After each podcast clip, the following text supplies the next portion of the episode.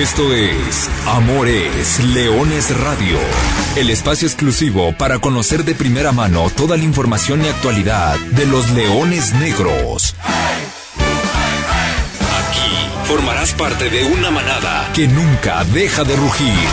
Comenzamos. Hola, ¿qué tal? ¿Qué tal? Muy buenas tardes. Sean todos ustedes bienvenidos a una nueva emisión de Amores Leones Radio, el programa destinado para platicar de todo lo que sucede alrededor de los Leones Negros de la Universidad de Guadalajara, del equipo que nació grande, con el gusto de saludarlos. Listos para un nuevo programa. Vaya que hay mucha información. Mucha información porque el fin de semana los Leones Negros fueron a Tepatitlán y en un partido pasado por lluvia, en un partido que muchos me pueden decir que no le pasó nada, pero que en realidad le pasó de todo. Terminó empatando 0 por 0 y regresaron con un punto en la bolsa, un punto que en antaño, en antaño se decía que empatar de visita equivalía a un triunfo en casa. Así decían hace muchos, muchos años. Lo tienes que hacer valer en tu siguiente partido como local. Ese empate. Siguiente partido de Leones Negros que será este jueves y que nuevamente será en Tepatitlán. Platicaremos de todas estas condicionantes, de todas estas situaciones alrededor del encuentro del día de mañana en el que desde el estadio Tepa Gómez los Leones Negros estarán fungiendo como locales recibiendo a los Venados. No será la primera vez que un equipo de UDG juegue como local en los Altos de Jalisco. Ya platicaremos un poco de historia, pero bueno, mañana los Leones Negros reciben a los Venados de Mérida, partido que se jugará a las 5 de la tarde antes de entrar en tema, hay que saludar a quien me acompaña. Profe, ¿cómo andas? Buenas tardes. Hola, ¿qué tal, Artur? ¿Cómo estás? Muy buenas tardes a ti, a toda la gente que nos escucha, Lulú en controles, a Brian en la producción, listos para platicar de demasiados temas, porque si no fuera suficiente Romeo Santos, el Estadio Jalisco, la jardinería, todo el tema de Tepatitlán, todo el tema del partido contra Tepatitlán, el debut de la Liga Premier, tenemos que hacer dos previas. Tenemos que hacer la previa de Venados y tenemos que hacer la previa de La Paz. Así que tenemos la mesa repleta de información, pero ya estaremos platicando de todos esos temas, así que vamos dándole la información. Vamos por orden cronológico. El viernes por la noche en el Estadio Jalisco, no, ahí la platicamos de Romeo Santos. El sábado por la mañana, voy a arrancar con la Liga Premier porque luego de repente se nos come el, el tiempo y ya no alcanzamos a platicar. El equipo de Liga Premier Debutaron los Leones Negros Premier, recibieron al Club Calor y con una anotación de José Manuel Ríos temprano en el partido en una doble cabezazo dentro del área, en una pelota en táctica fija. Los Leones Negros Premier ganaron eh, su primer partido de la temporada. Inician con el pie derecho la temporada 2023-2024, con muchas caras nuevas, siete en el equipo titular, nueve en total de los que participaron en el partido fueron las caras nuevas que utilizó el profesor Aguizotul Sánchez, un equipo renovado. Ya habíamos un poco platicado de lo que se iba a esperar. Vencen al Club Calor, pero lo más llamativo de todo eso, más allá de la victoria o aunado a la victoria, es que con este resultado ya el equipo Premier de la Universidad de Guadalajara supera lo hecho todo el semestre pasado. Es decir, en el clausura 2023 jugaron 10 partidos, empataron uno, perdieron nueve. En una jornada ya se logró superar. Ojo, no es parámetro, pero qué bueno que rápidamente pueda revertir esta situación y no empieces a arrastrar muchas cuestiones que probablemente eh, venía de la temporada pasada. Totalmente de acuerdo. Esto es importante porque debutas contra un conjunto que se estrenaba en la división de local y tenías que hacer pesar esas dos condicionantes porque el conjunto de calor le va a costar eh, enrolarse en esta nueva división y porque Leones Negros, al ser un habitual, al ser una filial y al ser el representante de una institución tan grande como la universitaria, tiene que comenzar a lavarse la cara y a partir de ahí ir consolidando este proyecto de su segundo equipo, porque puede sonar a poco la Liga Premier, pero estamos hablando del segundo representante de la máxima casa de estudios a nivel futbolístico profesional, como lo es la Universidad de Guadalajara. Por cierto, próximo partido el domingo a las 5 de la tarde, raro el, el horario para un, para un partido de Liga Premier, en la Unidad Deportiva Centenario del Ejército Mexicano de Apodaca. ¿Y dónde es eso? En Apodaca. Ok, va a manejar Nuevo León en los Leones Negros Premier para la actividad de la jornada número 2. Sí, el conjunto de Nuevo León que viene de perder en una visita al estadio de Jalisco, bueno, su zona, su zona ahí fronteriza con Nayarit ante los Tritones Vallarta, dos goles por cero, así que más allá de la dificultad de la visita, más allá de las condiciones de la unidad deportiva Ejército Mexicano, que, que son eh, interesantes, eh, particulares, mejor dicho, Leones Negros va a debutar contra un conjunto que en su debut, en su primera aparición, así como fue calor, terminó perdiendo. Así que es de visita, pero tiene cierta mano dentro de la posibilidad de poder quedarse con las tres unidades. Habrá que darle seguimiento, ya seguramente irán surgiendo nombres propios que eventualmente los traeremos a la mesa. Por lo pronto, la información está. Los Leones Negros Premier arrancaron con el pie derecho. Eso fue el sábado en la mañana. El sábado por la noche, los Leones Negros visitaron Tepatitlán en actividad de la jornada número 4 de la Liga de Expansión. En un partido que desde muy temprano cayó un aguacero, pero de verdad, hacía yo mucho tiempo que no veía esa cantidad de agua mucha agua, poco tiempo, suficiente para que fuera un protagonista del partido.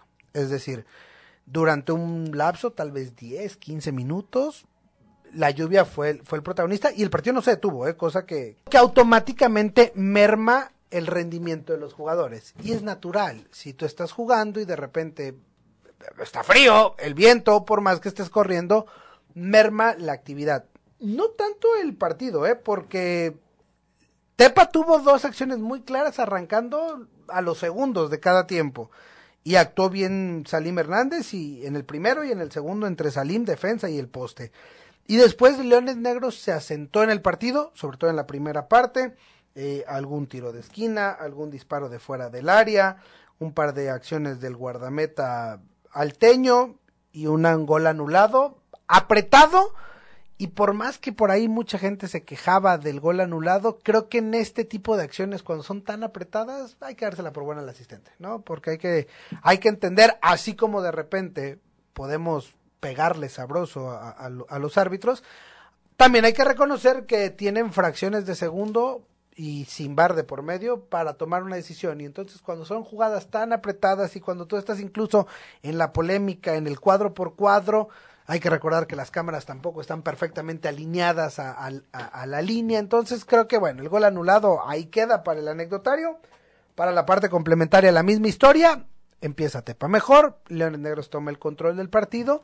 Y después cuando quiso ajustar ambos técnicos mm, con, con hombres desde la banca para tratar de refrescar y, y de modificar a los, a los que ya estaban cansados, me parece que los que ingresaron no lograron adaptarse como a las condiciones ni del partido ni del terreno de juego, como que no conectaron los mismos jugadores dentro del partido y eso provocó que el juego se diluyera, ¿no? Es decir, los últimos 15, tal vez 20 minutos, ya poco le sucedió a un encuentro, por ahí Tepa estrelló otro, otro, otro balón en el poste, Leones Negros también tuvo a través de un tiro libre de Edson Torres un balón en el poste y, y al final repito, un partido que tal vez en el resultado no le pasó nada, pero le terminó pasando mucho entre los postes, las emociones y en momentos pudo decantarse para cualquiera de los dos lados. Sí, terminó siendo muy parejo este partido que, que como bien lo dices, tuvo en la lluvia un protagonista y un condicionante, porque el ritmo del juego había sido bastante alto en los primeros instantes. De hecho, se estaba viendo un guion de partido muy abierto con llegadas de un lado y de otro, sino de máximo peligro, sobre todo de Leones Negros, porque la de Tepa, la que saca a los antes de los 10 segundos, Salim Hernández termina siendo una, una acción bastante peligrosa en contra de los de Luis Alfonso Sosa. A partir de la llegada de la lluvia, la capacidad asociativa de los futbolistas por las condiciones del terreno de juego, por cómo modifica el peso del balón, cómo modifica la circulación del esérico dentro de la cancha, cómo modifica los traslados y todas esas inseguridades que te termina produciendo el no tener un agarre completamente uniforme a lo largo del partido y tu desenvolvimiento, termina bajando el ritmo al partido. Un partido con llegadas, sí, un partido que termina siendo más de gestos individuales, más de intentos propios de los futbolistas. Por eso es que yo destacaría del lado de Tepatitlán a Oscar Mascorro, que lo intentó de manera incesante, y del otro lado yo apuntaría hacia Jesús Enestrosa y hacia Ulises Torres en cuanto labor ofensiva. ¿Y por qué me aboco a ellos? Porque ellos, al venir de atrás y tener más metros para recorrer, sus conducciones se podían prolongar un poco más. Y esto que acabo de decir, este ejemplo de Mascorro y los dos futbolistas de Leones Negros, terminan demarcando cómo fue la clase de partido que se terminó viendo en el Tepa Gómez. Vamos, si te parece, con el podio de Amores Leones para este partido, ahora que traes a colación los nombres de los dos laterales. Supongo que estarán en el podio del profesor Carlos Alberto Valdés. ¿O cuáles son los tres mejores jugadores de Leones Negros en el, el sábado pasado? Primero decir que hoy ha sido una de esas semanas en las cuales es difícil por el otro lado ponderar a alguien de manera individual. Me quedo en el primer puesto con Salime Hernández. Esa parada a los 10 segundos termina demarcando el futuro del partido porque con uno por cero y después de la lluvia hubiera sido una auténtica osadía el, poder ganar algo o rascar algo en, Tepatitlán. A partir de ahí me quedo con Ulises Torres por esa capacidad de defender a Héctor Mascorro y terminar eh, solventando varias acciones ofensivas y finalmente Jesús Enestrosa también se termina quedando con el podio. A mí me, fíjate que me volvió a gustar mucho Daniel García.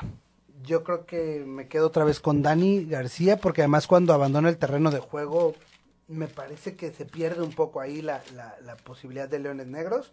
En segundo lugar voy con Salim Hernández y en tercer lugar con Edson Torres porque fue el más cercano de, de abrir el marcador. Ahora no coincidimos.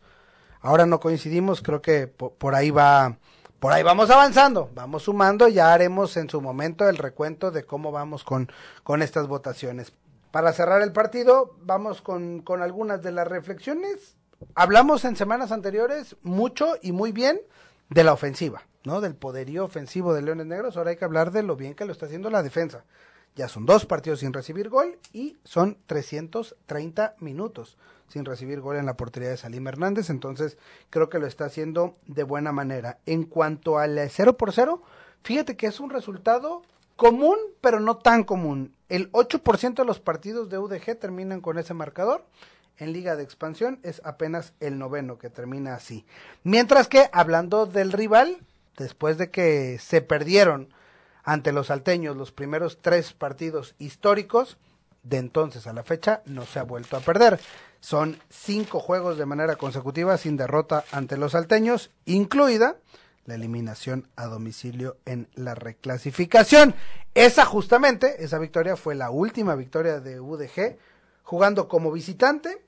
De hecho, ya son 10 partidos de fase regular sin conocer la victoria jugando como visitante.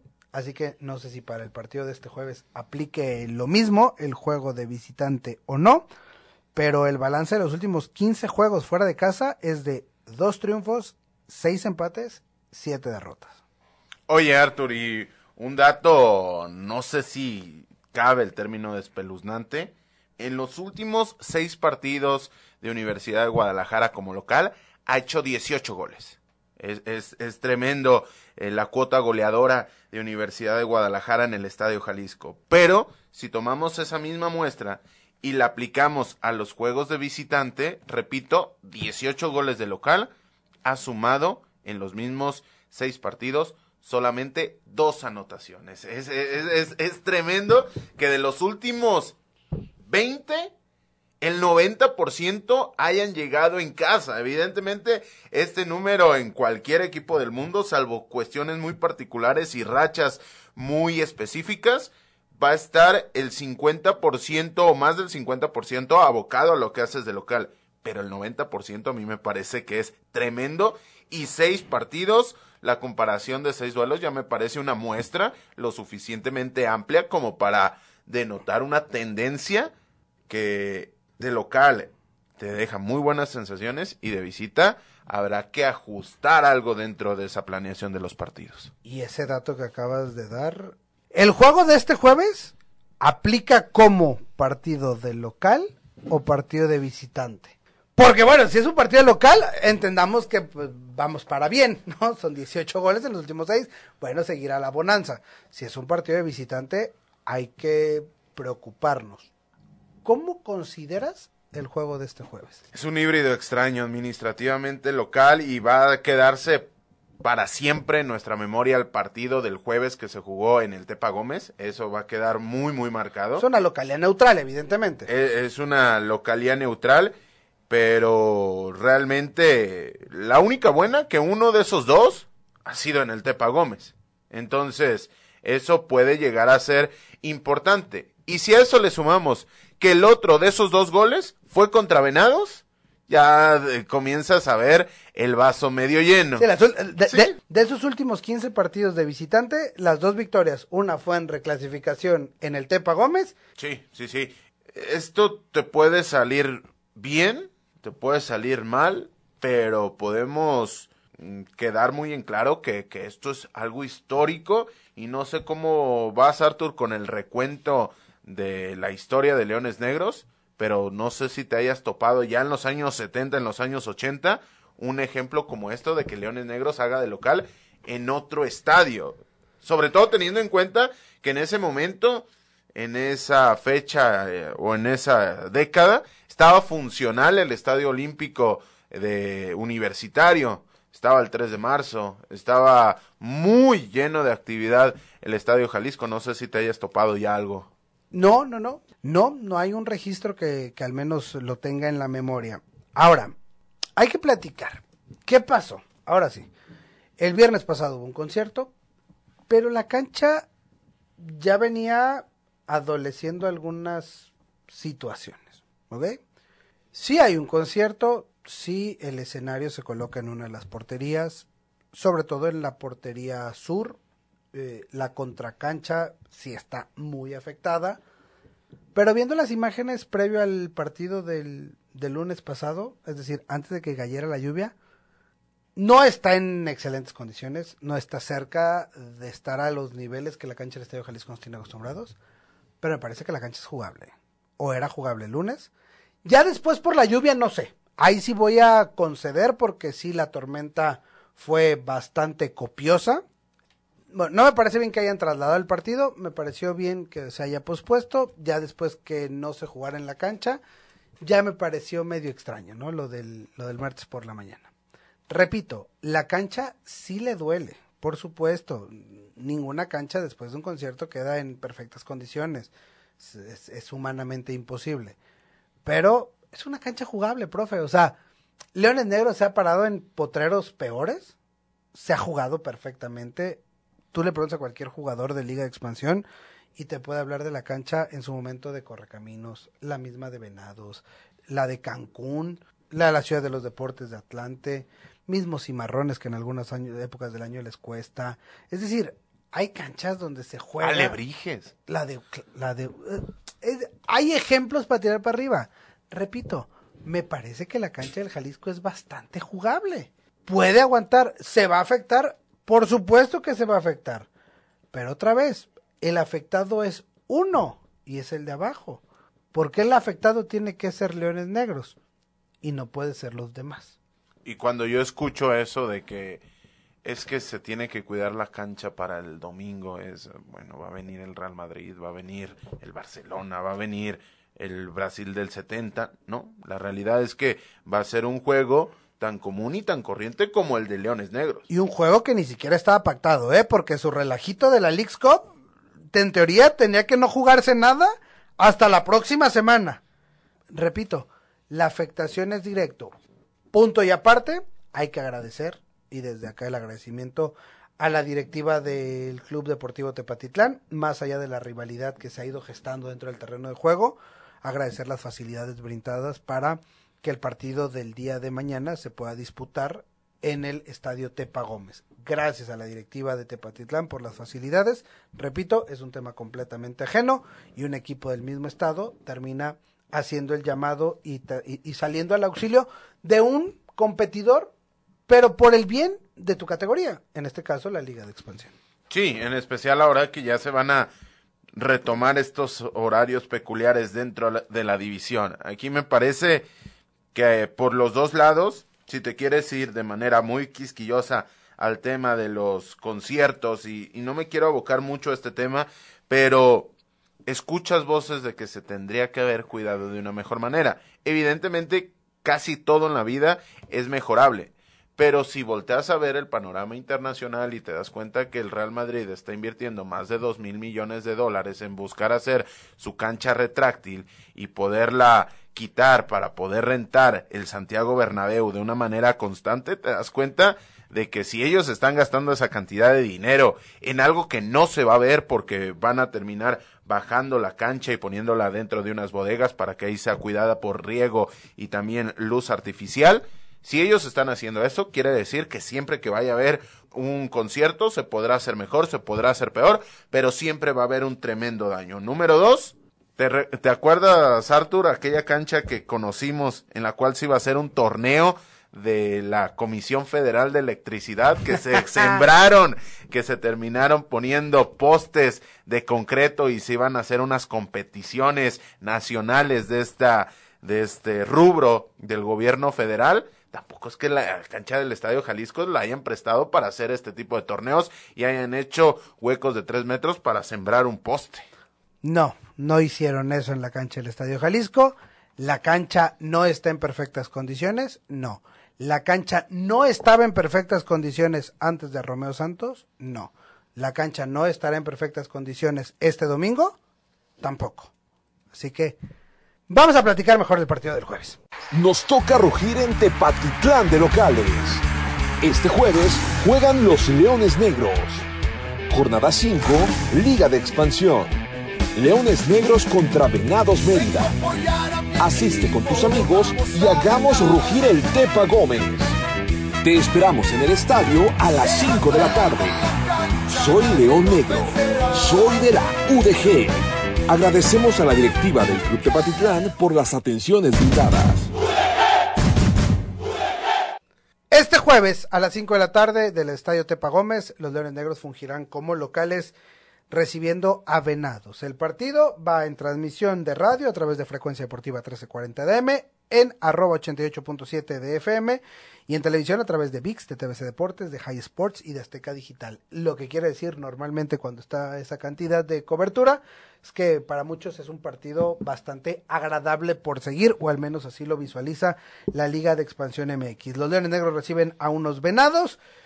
Un rival al que naturalmente le tiene tomada un poco la medida, aunque con esta condicionante que ya platicamos, fungirá o jugará como local en una cancha donde en la Liga de Expansión no ha ganado.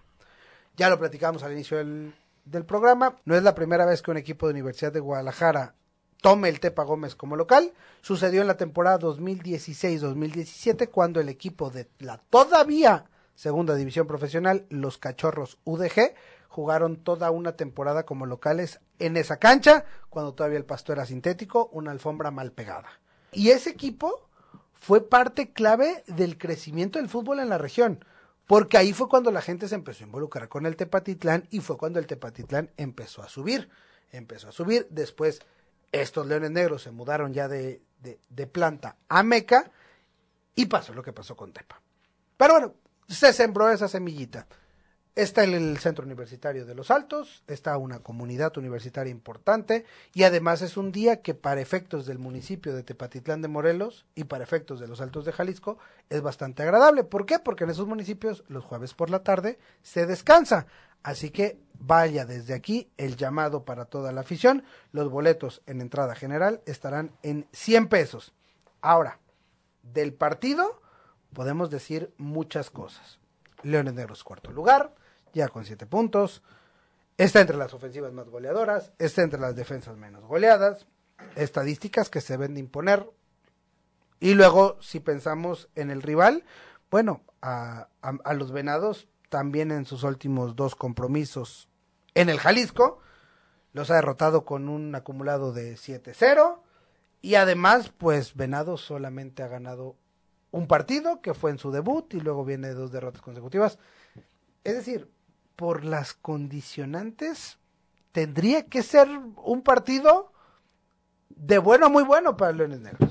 Sí, totalmente, porque el, el cuadro de Venados no atraviesa su mejor momento, dirán los más acérrimos críticos, y cuando sí, la realidad es que es un equipo que le duele bastante normalmente el competir por los puestos altos, normalmente se queda en el entre las aguas de la media tabla y a partir de ahí se mete a veces a cuartos de final, a veces se queda en el camino en la reclasificación o se ha quedado en las últimas temporadas, pero la actualidad del conjunto de Rafael Fernández que me llamaba la atención los pocos antecedentes que tiene, porque tiene dos años en la institución del Atlético de San Luis, siendo asistente el primero de ellos del conjunto de Liga MX, posteriormente baja a ser asistente del cuadro de la sub-20, se va como entrenador de la sub-14 y con esos antecedentes que repito,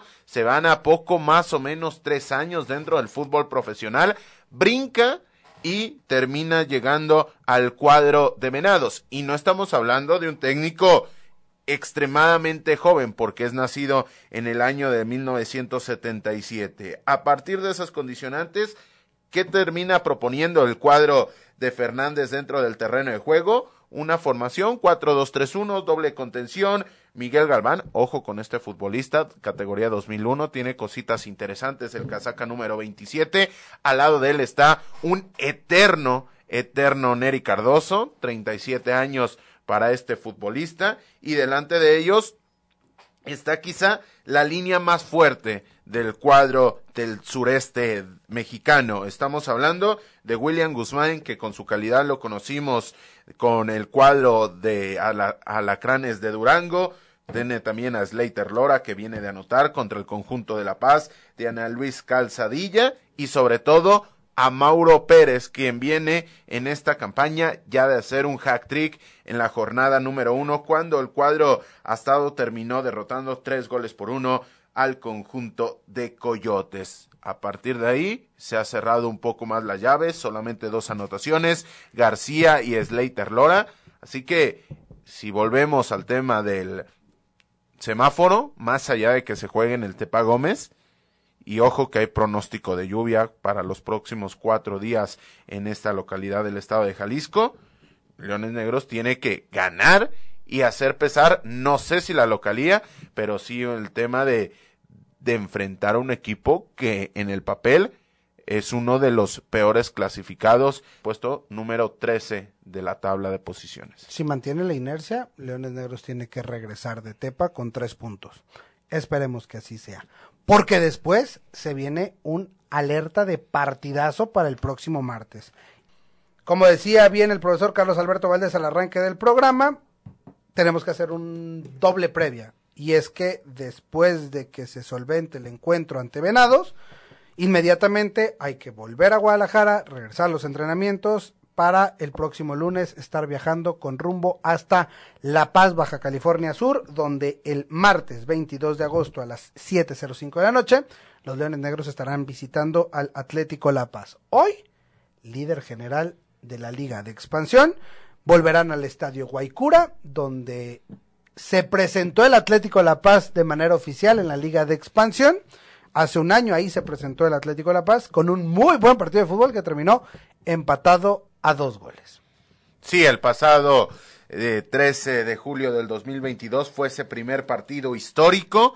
A partir de ahí se volvieron a enfrentar y terminó ganando el conjunto de Universidad de Guadalajara, con lo cual el primer punto a tener en cuenta es que La Paz jamás le ha ganado al cuadro de Leones Negros, pero también jamás había llegado La Paz tan bien como llega a este partido, porque además el día de hoy en otro partidazo de esta liga de expansión, La Paz enfrentará en el estadio de la Ciudad de los Deportes al Atlante. Entonces, todavía no es definitivo de qué manera, en qué forma va a llegar el conjunto de Jaime Durán, que de momento suma 10 unidades, viene de ganarle al cuadro de Venados, viene de vencer al conjunto de Mérida en un partido en el que con anotaciones de José Gurrola, la segunda de ellas de gran magnofactura y un gol más vía penal de Michel Benítez, se terminó quedando con la victoria. ¿Qué propone Jaime Durán? Un fútbol mucho más actualizado a lo que platicábamos de Venados, una línea de presión muy alta, a partir de ahí ser incisivo por las bandas, tener la capacidad de repetir esfuerzos, sabemos que es uno de los sellos del conjunto de Durán que termina premiando no solamente la calidad, sino también la capacidad física de los futbolistas. Tan es así que quien era su lateral por derecha nominal la temporada anterior, ha terminado jugando y poniéndolo eh, como extremo por el costado de la derecha. ¿Para qué? Para tener esa capacidad de presión sobre la salida del rival. Otra cuestión a apuntar que no me parece para nada un detalle menor, que el cuadro paseño tiene nueve anotadores diferentes en este arranque de torneo. Solamente repiten en par de ocasiones José Gurrola, que viene de hacer el doblete, y el caso de Michel Benítez. Eso habla de cómo está repartida la labor goleadora en el conjunto de Durán,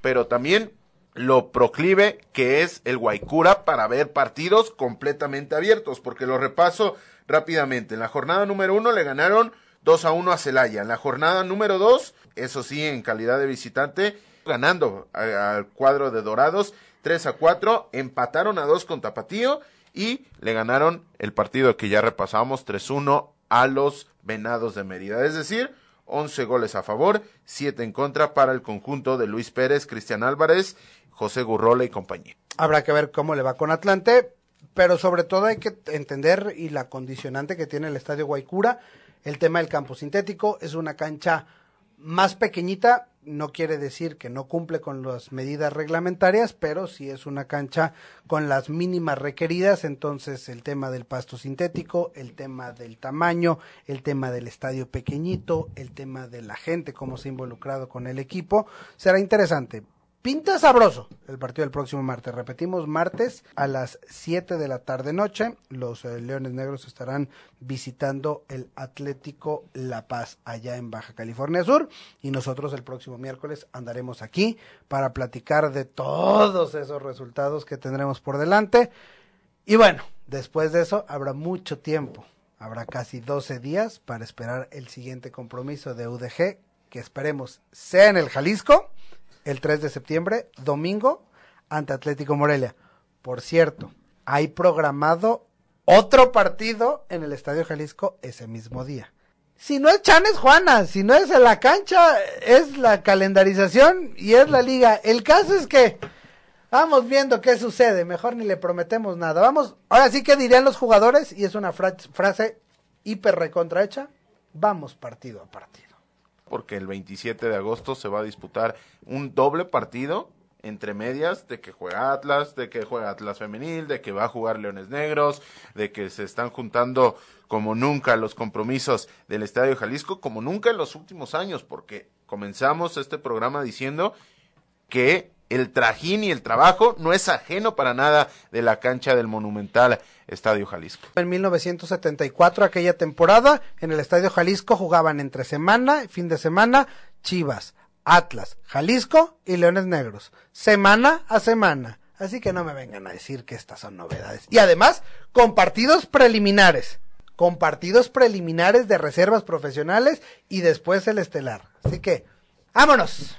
Gracias, profesor Carlos Alberto Valdés. Gracias, Artur. La próxima semana con más y mejor. A nombre de todo el equipo de trabajo, yo soy Arturo Benavides. Gracias por estar con nosotros. Simplemente les recuerdo que goles son amores y amor es leones. Buenas tardes, buen provecho. Y arriba los leones negros. Hasta aquí llegamos. Gracias por ser parte de esta manada que nunca deja de rugir. Los esperamos el próximo miércoles en Amores Leones Radio.